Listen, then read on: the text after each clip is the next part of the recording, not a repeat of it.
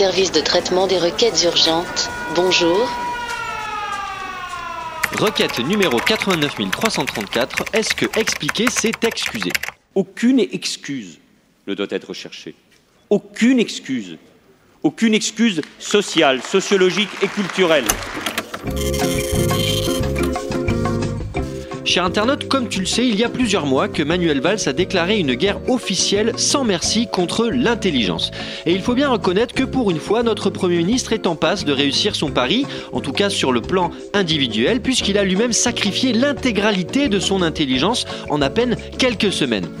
Malheureusement, je n'ai pas le courage de notre Premier ministre pour arrêter complètement de réfléchir. Il me faut bien avouer que, de mon point de vue, expliquer, ce n'est pas toujours excuser.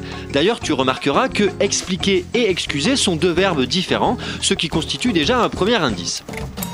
Par exemple, quand Einstein nous a expliqué les lois de la relativité, ce n'était pas pour excuser la gravité qui nous attire irrémédiablement vers le centre de la Terre. Einstein a toujours fermement condamné la pesanteur terrestre et il militait pour le passage d'une gravité terrestre de 9,8 mètres par seconde à 1,6 mètres par seconde, comme c'est le cas chez nos voisins de la Lune. De la même manière, si tu veux combattre Manuel Valls dans sa stratégie de droitisation de la société française, il va falloir essayer de l'expliquer et donc de le comprendre. Et plus tu essaieras de combattre Manuel Valls, moins tu auras envie de l'excuser, sois-en certain. Sur la déchéance de nationalité, par exemple, tu imagines bien que ce n'est pas une mesure pour dissuader les djihadistes. A priori, quand tu es sur le point de te faire exploser avec 10 kilos d'explosifs pour retrouver 70 vierges au paradis, ta situation administrative importe peu. Non, à partir du moment où Manuel Valls et François Hollande ne veulent pas mener une politique de gauche, ils veulent tout simplement couper l'herbe sous le pied de la droite et de l'extrême droite en reprenant leurs idées. Les Roms ont vocation à revenir en Roumanie. Nous ne sommes pas là pour accueillir ces populations.